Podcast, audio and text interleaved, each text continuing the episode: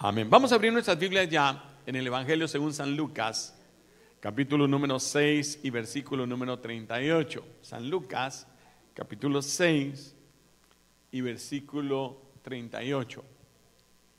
Dice la escritura, porque con la medida con la que midáis, serás medido y se te volverá a medir. Lo digo otra vez, porque con la medida con que midáis, se te midará a ti y con una cuarta más. Padre, en el nombre de Jesús te damos gracias por tu amor, por tu cuidado, por tu misericordia. Pedimos que tú nos des la gracia y la sabiduría para transmitir el mensaje que tú has puesto en nuestros corazones, que cada uno reciba la porción que viene de ti, Señor, el rema personal que cada uno necesita para sus necesidades. En el bendito nombre de Cristo Jesús. Y los hermanos dicen, amén. A la medida que nosotros damos, a la medida que nosotros creemos, a la medida que nosotros le damos al Señor, así recibiremos. Tu actitud hacia Dios va a determinar la actitud de Dios hacia ti. Dígaselo a su vecino, tu actitud hacia Dios, dígale. Va a determinar la actitud de Dios hacia ti.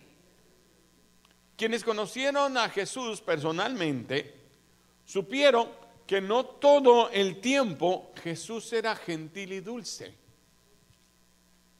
¿Cómo así, hermano? Bueno, el Señor siempre fue gentil y dulce. Bueno, el Señor cuando eh, encontraba a un desamparado, Él era tierno, diga tierno. Así lo vemos hoy, un Jesús tierno, un Jesús paciente con aquellos que llegaban a preguntarle con Él lo que ellos le preguntaban, el Señor se tomaba el tiempo de responderle. Era humilde ante el cielo. Decía, Padre, yo oro no para que me miren orar, sino para que eh, sepan que tú sí me oyes, Señor. Pero él también en algún momento se levantó contra la religión de aquel entonces, insultó su religión, los provocó a enojo, a los clérigos los llamaba hipócritas. A los fariseos en algún momento los denominó sepulcros blanqueados. Y no creo que lo hacía con una sonrisita, sepulcritos blanqueados no les estaba gritando hipócritas en su cara, que por fuera era una cosa y por dentro eran otra. El Señor era, era muy claro, no en todo el tiempo estaba con una sonrisa, ¿sí? Los mercaderes probaron la ira de Dios. Yo nunca he visto a Jesús tan enojado como el día que sacó a los mercaderes, dice que tomó un lazo en sus manos y comenzó a repartir y tiraba todas las mesas y tiraba las monedas. el Señor en algún momento de acuerdo a como cada uno era, así el Señor daba, porque cada uno recibirá según fuese su recompensa. ¿Cuántos dicen amén? La Biblia dice que Dios busca a esos sacerdotes eh, que sean fieles, eh, que Él va a dar de acuerdo a su misericordia. Alguien me hizo una pregunta y una respuesta y le dijo, mire, si usted no va a la casa de Dios, ¿por qué Dios va a ir a la suya? Es que Dios, viene eh, yo no voy a la casa de Dios, pero sé que Dios va a ir a mi casa. ¿Por qué? Si conforme la medida que usted da, recibirá y un pedacito más. Díganle a su vecino, esto sí está serio. Ahora, ¿Usted se considera seriamente fiel delante de Dios? ¿Sabes cuántos se consideran seriamente fieles delante de Dios? Wow. La pregunta también sería cuántos Dios considera realmente fieles. Y hay algunas preguntas aquí. Si usted tiene un automóvil eh, que arranca una de cada tres veces que usted, que usted le da, ¿usted lo considera confiable o desconfiable o fiel? A veces arranca, a veces no. ¿Será fiel? O si el muchacho que le reparte el periódico eh, los jueves y los viernes no, se, le olvida llevárselo, ¿usted lo consideraría fiel? O si usted no fuera a trabajar unas dos o tres veces al mes, en ese día se levanta usted sin ánimo, ¿usted cree que su jefe lo va a considerar fiel? O si su refrigerador de vez en cuando se descongela y le, arruina todas las cosas. Y, y usted diría, bueno, la mayor parte del tiempo funciona el refrigerador. Voy más cerca. Si su calentador, ¿sí? Lo saludara con agua helada unas dos o tres veces a mitad de estarse bañando con jabón. ¿Sí? ¿Usted lo consideraría fiel? Algo más serio. Si usted dejara de pagar una o dos eh, mensualidades de su, de su, hipoteca, de su hipoteca al mes, ¿usted cree que, dirían los, los del banco, bueno, 10 de 2 está bien? ¿Cuántos me están entendiendo hasta ahora? Y si no asistiera a los servicios de la iglesia, fuera a algunas reuniones para medio interesarse, pero no lo suficiente como para involucrarse en la iglesia, ¿se considera confiable o fiel? Tengo una anécdota, la voy a leer porque está bonita. Dice que el señor y la señora Jones recibieron una carta de su hija Julie, una estudiante del primer año de la universidad, que decía así, querida mamá y papá, se me, ocurrió enviarles una nota para que sepan cómo me van las cosas. Me he enamorado de un joven llamado Blaze. Es un joven elegante, pero dejó de ir a la escuela secundaria hace algunos años para casarse pero no le salió muy bien, así que se divorció el año pasado. Hemos estado saliendo por un par de semanas y hemos estado pensando casarnos en el otoño. Hasta entonces he decidido mudarme a vivir con él. Creo que estoy embarazada. Así que renuncié a la universidad para poder obtener un trabajo y ayudarle al pobre Blaze. Espero poder terminar la universidad después de que nos casemos. Mamá y papá, solo quiero decirles que todo lo que he escrito en esta carta es mentira, nada es cierto. Lo cierto es que saqué una C en francés y una D en matemáticas. Y también es cierto que necesito más dinero. ¿Pueden enviarme unos 100 dólares? Un millón de gracias. Con amor, Julie. Quiero decirle que ella recibió un cheque en el correo de sus padres dos días después. Ahora, regreso a mi tema. Está interesante. ¿No, no le gustó el chiste? ¿Ah? ¿No lo entendiste? ¿O no lo, ¿Sí lo entendió o no? ¿Qué prefiere? ¿Que se case con un divorciado en dos semanas, esté embarazada y se va, o que pierda con C? O con Ya no importa. El problema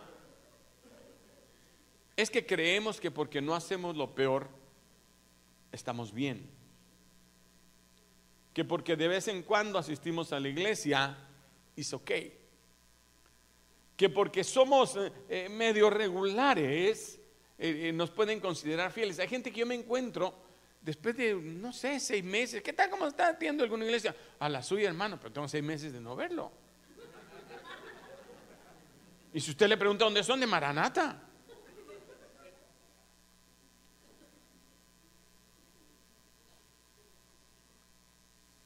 Pero la Biblia demanda que seamos ejemplo de los fieles. Dice Primera de Samuel, capítulo 2 y versículo 35. Yo me suscitaré un sacerdote fiel. Ahora ya entendió la fidelidad. Que actúe conforme a mi corazón y a mi alma. Le edificaré una casa firme y él andará en presencia de mi ungido todos los días. Busqué en el diccionario la, palabra fiel, que es lo que realmente Dios está eh, demandando de nosotros. Y con una C en, francés y una D en matemáticas está bien. Si con medio asistir, con solo dar la mitad del diezmo, Dios dice que está ok, con solo que cumpla ocho de diez veces está bien, que a veces arranca y a veces no arranca, eh, eh, estará bien.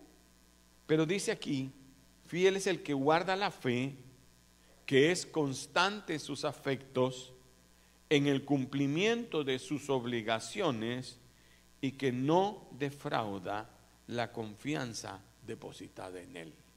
Lo vuelvo a leer. Es el que guarda la fe y es constante en su afecto, en el cumplimiento de sus obligaciones y no defrauda la confianza depositada en él. Ahora para adentro preguntémonos, ¿me considero fiel o no? ¿O me considerará Dios fiel en lo que soy, en mi vida, en mi manera cristiana de actuar? Porque algunos aquí en la iglesia son cristianos pero fuera de la iglesia son muy diferentes. Tienen un vocabulario dentro de la iglesia y un vocabulario en el trabajo o con los amigos. Tenemos una manera de pensar aquí, otra manera de pensar allá, aún maneras de vestir. Ay, no, esta es manera, ahora andas de iglesia. Pero en el mundo donde te escondes cuando te mira el pastor, andas con, con otra moda con otra gente. Sacerdote era el encargado de levantar un altar para buscar a Dios. Cuando Dios habla de buscar dentro de la iglesia, esos sacerdotes fieles, constantes, que siempre que estén levantando un altar para buscar a Dios. En su casa, ¿sabe qué me ha dolido mucho a mí? que a veces nos cuesta traer jóvenes o traer esposos, más que las esposas. Las esposas son lindas, las mujeres son rápido, quieren buscar a Dios. Aunque a veces es al revés. De repente logramos alcanzar al esposo o al hijo y comienza la mamá, es que ustedes ya no están aquí en la casa. Es que ahora todo es iglesia. Y es que ahora, y ellas apartan la familia la fiel, la que le echaba en cara es que yo soy la que batallo aquí, pero cuando llega el momento, algo pasa en el corazón del hombre. Su fidelidad la aparta. El sumo sacerdote tenía una vestidura y una unción especial. El fiel tiene una unción especial, se le nota, se va a ver cuando habla, habla con autoridad. La gente se calla para oírlo. Tus hijos van a decir, no, no, lo que dice mi mamá, lo que dice mi papá es con sabiduría. Cuando solo te oyen como oír llover, hay que preocuparse. Porque uno cree que todo lo hace bien porque medio cumple, pero porque saca C en francés y D en matemáticas, cree que todo lo está haciendo bien. ¿Cuánto me están siguiendo hasta aquí? A la medida que tú midas, serás medido. Y una cuarta más. El sumo sacerdote era escogido por Dios. Él escogió a, Aarón y a su descendencia. ¿Cuántos dan gloria a Dios? Elí fue escogido de los descendientes de Abraham, pero ahora Dios va a cambiar. Todo iba bien hasta que Elí tuvo hijos que no estaban de acuerdo a la medida, que se creían fieles porque eran sacerdotes. Dígale a su vecino, eran sacerdotes, pero no eran fieles.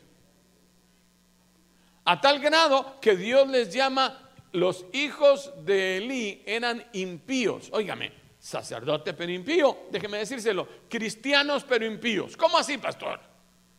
Impío no quiere decir el que, el que anda en el mundo, no. Impío quiere decir el que no tiene temor de Dios. El que le tiene más temor a lo que diga mi líder o a lo que diga el pastor que lo que dice Dios. Y ahí cada uno pone su línea. ¿Realmente soy fiel? ¿O solo pretendo aparentar que soy fiel? Porque la Biblia dice, no os engañéis. Dios no puede ser burlado, pues todo lo que el hombre sembrare, lo sabemos. Dios es tan claro que nos dice claro lo, que quiere de nosotros. Dios no anda eh, eh, dejándonos a medias. Mira, a lo mejor quiero que hagas, pero no, no. Dios fue claro. Cierta vez cuando el rey Saúl quiso aparentar que Dios le había mandado, Dios le da una orden y le dice, vas y vas a traer, vas a ir y vas a matar al rey, vas a matar sus ovejas, sus vacas, todo, y vas a venir con la victoria, yo te envío. Y él va, pero a mitad del camino cambia de opinión, él quiere gloria.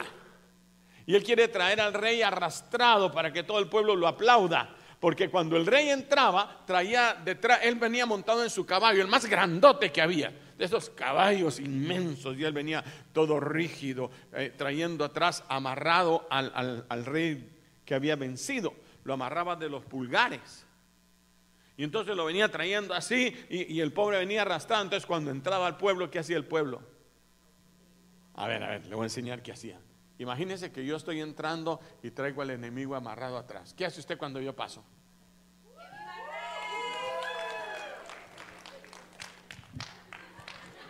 ¿Qué pasó? ¿Y estos qué? Este es mi pueblo, si de verdad no me. Pues cada vez que él pasaba, todo el mundo iba gritando, le escupían al, rey. Claro, el, rey había sido malvado, los había burlado. Entonces él quiere entrar con esa gloria, demostrando que él venció. Y es más, trae ovejas y, detrás de él. Y cuando llega con el sacerdote, Dios le ha dicho al sacerdote, dile a Saúl que yo lo quito porque se ha vuelto en contra de mí. ¿Cómo en contra? Porque no hizo lo que yo le mandé. Entonces Samuel, el representante de Dios, llega delante de Saúl y le dice, Saúl, ¿qué has hecho? Vencí al rey. Y le dijo, ¿y no te dijo Dios que lo mataras? Y además ¿Qué es ese balido de ovejas que oigo? Ah, es que el pueblo perdonó lo mejor de las ovejas. hay gente que prefiere quedar mejor con el pueblo que con Dios. Hermano, vamos a esconder tu pecado, que nadie se entere, pero vamos a salir adelante. ¿Y Dios le llama al pecado? Pecado. Y no porque saca C en francés y D en matemáticas. Es ok. Ah, no, yo sí he venido a la iglesia, no soy como otros. Y aquí ya tengo 15 años en la iglesia. Qué bueno, qué bendición que hemos perseverado tantos años. ¿No le parece? Al final del camino nos premiarán. Al final del camino va a haber una coronación. Pero le dijo, pero Dios te dijo otra cosa. Dios te dijo que mataras al, rey y que mataras todas las ovejas, así que él lo mató. Y dijo, y Dios me ha dicho que ahora te quita. Lo mismo pasó con Elí. Samuel es despertado en la mañana por Dios. Él se levanta y dice, eh, ¿me llamaste, eh, eh, Elí? No, yo no te he llamado, acuéstate. Y lo volvió a llamar Dios, Samuel, Samuel. Y se levanta Samuel y le, dice eh, ¿me llamaste? No, ese es Dios el que te está hablando. Él sabía. Ahora pregúntale, dile, he aquí Señor, tu siervo oye. Y entonces, la tercera vez Dios le habla a Samuel, Samuel, y él dice, háblame Señor, que tu siervo oye. Y Dios le dice, te quiero decir que busco un hombre conforme a mi corazón. Un sacerdote fiel. Y la casa de Saúl y todo lo que él tiene y toda su descendencia, yo la voy a quitar. Y ahora el sacerdote fiel que busco ya no va a ser descendiente de, de, Aarón, sino que ahora va a ser un hombre conforme a mi corazón, quien hará todo lo que yo quiero. ¿Cuánto me están siguiendo hasta ahora? A la mañana siguiente se lo cuenta a Saúl, a, a Elí, y le dice, ¿qué te dijo Dios? Dios me dijo que iba a quitar a toda tu familia. Y él respondió, es Jehová, haga Jehová lo que bien le pareciere. Él dijo, bueno, bueno yo hago lo que puedo. ¿Cuántas veces yo he oído eso? Pero no es eso lo que significa un sacerdote fiel al que Dios está buscando. Él busca el reemplazo de esos que no tienen un corazón para Dios. Dios no ha cambiado. Él quiere y busca sacerdotes fieles. Dígale a su vecino, Dios anda buscando sacerdotes fieles. Oiga, ¿de dónde? Desde que se sentó Jesús con aquella mujer samaritana. Y le dijo, tú no sabes que el Padre lo que busca es adoradores, no cantadores, no coros, no artistas. Dios lo que busca es adoradores y adoradores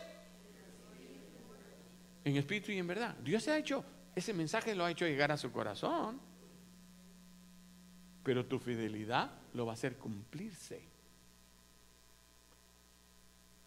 Bien buen siervo y fiel. En lo poco fuiste fiel, sobre mucho te pondré. Dios no busca capacidad.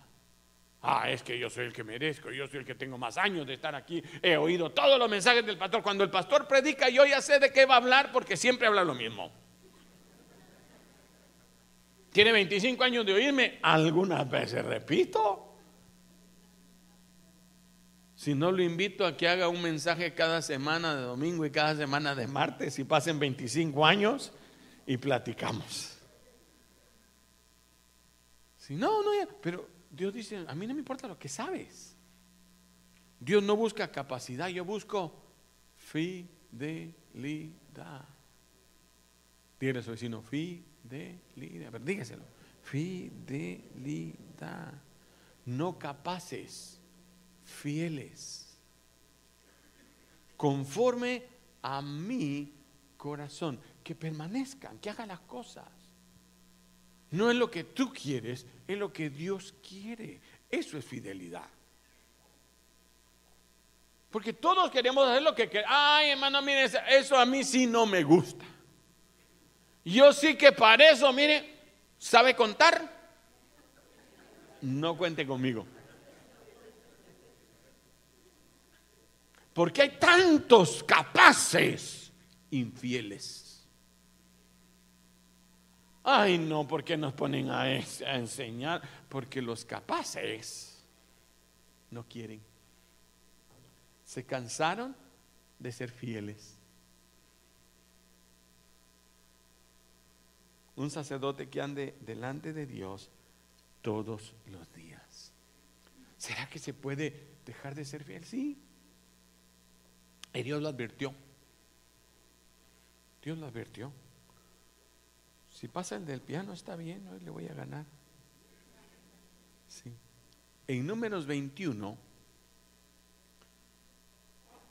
dice 21.5 habló al pueblo con Dios a Moisés y el pueblo dijo, ¿por qué nos hiciste subir de Egipto para que muramos en el desierto? No hay pan ni agua y nuestra alma está fastidiada de este pan tan liviano. Quiero contarle la historia. Ellos vivían en esclavitud, eran esclavos y sus hijos eran esclavos robaban sus mujeres y mataban a sus hijos. Eso era lo que tenía en, el mundo. De repente Moisés los saca al desierto y por que ellos no fueron fieles a Dios, se quedaron dando vueltas en el desierto 40 años. Pero Dios fue fiel, diga Dios fue fiel, y les dio pan les dio un maná del cielo todos los días. Dígale a su vecino, todos los días. Y entonces Dios se enojó y dijo, a este les voy a enviar ardientes, serpientes ardientes. Y les mandó serpientes y los empezó a picotear a todos. Tuvieron que levantar una cruz en medio del desierto y una serpiente en ella. Y el que mirara por la fe, el que lograra tener fe, ese iba a ser salvo. Lo único que había era pan y agua y miraban negativamente lo que Dios le daba. ¿Cuánta gente reclama lo que Dios le está dando? Pero Señor, ¿por qué esto? Mire, Dios se lo está dando, Dios te tiene aquí. Has llegado hasta aquí por la misericordia del Señor, ¿no es cierto? No estamos aquí porque hemos sido buenos, estamos aquí por la misericordia de Dios, porque sin Él, ¿dónde estaríamos? Hay un versículo que se ha hecho vida en mi vida que dice, si Jehová no estuviera por nosotros, vivos nos hubieran comido nuestros enemigos. Sigo leyendo, Deuteronomio 8:10. Ah, no, Deuteronomio 7, el, el 21:7, perdón. Entonces el pueblo vino a Moisés y dijeron, hemos pecado por haber hablado contra Jehová y contra ti. Ruega a Jehová que quite las serpientes. Algo empezó a pasar en tu familia que dijiste, pero ¿qué pasó? ¿Por qué ahora no está viendo así? No íbamos así. Algo cambió. Quizá Dios te está llamando a fidelidad. Quizá tu corazón ya no está igual. ¿De qué manera, hermano? ¿Qué es lo que Dios está queriendo nos decir? Y entonces en Deuteronomio 8:10 Dios les habló y les dijo, tengan cuidado. Y les dijo, porque van a comer hasta saciarte. Y bendecirás a Jehová tu Dios por la buena tierra que te ha dado. ¿Cuántos dicen amén? Pero guárdate, verso 11. ¿Sí está? 11, por favor.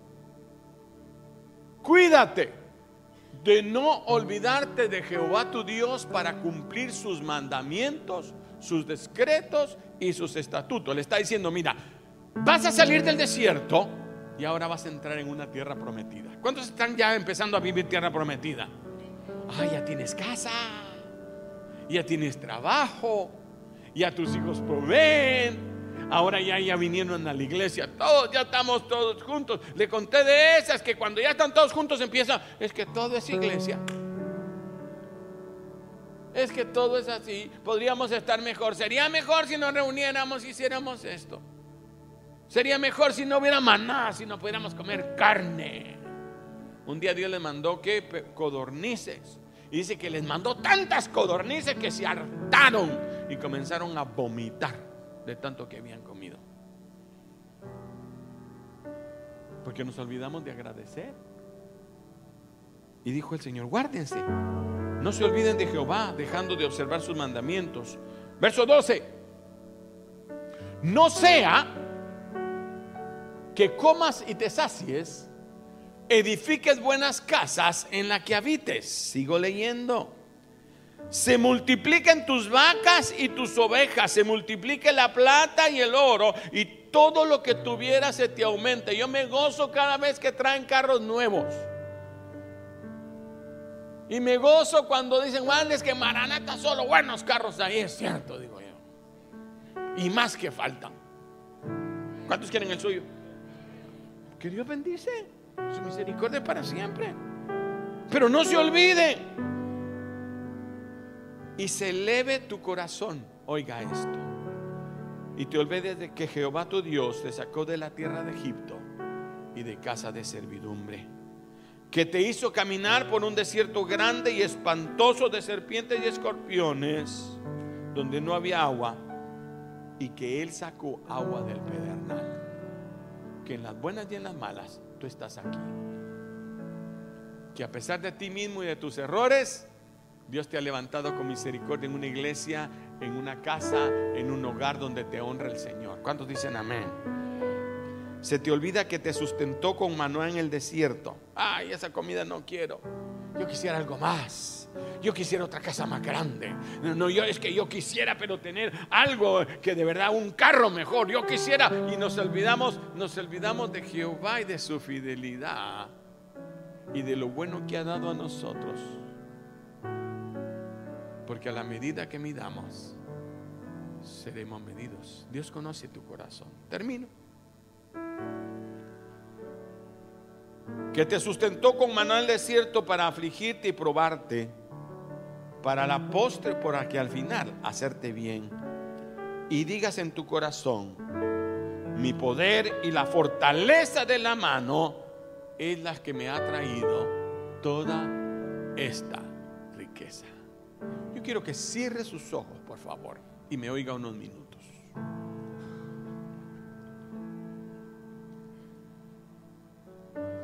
La bendición tiene dos caras. Una, que nos olvidemos de Dios. Que como ya no tengo necesidad de Él, empecemos a actuar como que somos nosotros los que hemos proveído todo. Que nos olvidemos cuando Él nos proveyó en medio de la necesidad, de la angustia, de la soledad. Cuando tenías enfermedad y Él te sostuvo. Cuando tenías necesidad y Él la trajo de nuevo. Cuando tu hogar se destruía y Él lo relacionó de nuevo. Y nos olvidamos de Él. Y la otra cara es cuando aprendemos a vivir agradecidos con Dios y ser fieles a Él todos los días de nuestra vida. Cuando decimos, Señor, todo lo que tú me has dado es tuyo. Porque en algún momento Dios te pedirá ese Isaac que has estado esperando toda tu vida. Ese proyecto por el cual Él te trajo, esa tierra prometida que has estado 40 años del desierto y al fin alcanzaste. Cuando ellos vieron que del otro lado del Jordán habían uvas, había leche, habían manantiales de agua, ya no era pan nada más maná que brotaba del cielo. Ahora había algo más sabroso y se olvidaron de la bendición de la fidelidad. Y Dios trazó la medida, porque Dios juzgará a cada uno según fuese su obra. A la medida que tú juzgues ahora, será juzgado y una cuarta más. Y dijo, Josué y Caleb son de un espíritu diferente. Ellos cruzarán el Jordán. Y hasta que esta generación pase, no la puedo bendecir porque no han entendido que es por mi misericordia ¿Por qué no levantas tus manos al cielo y le dices, Señor, es por tu fidelidad que estamos aquí?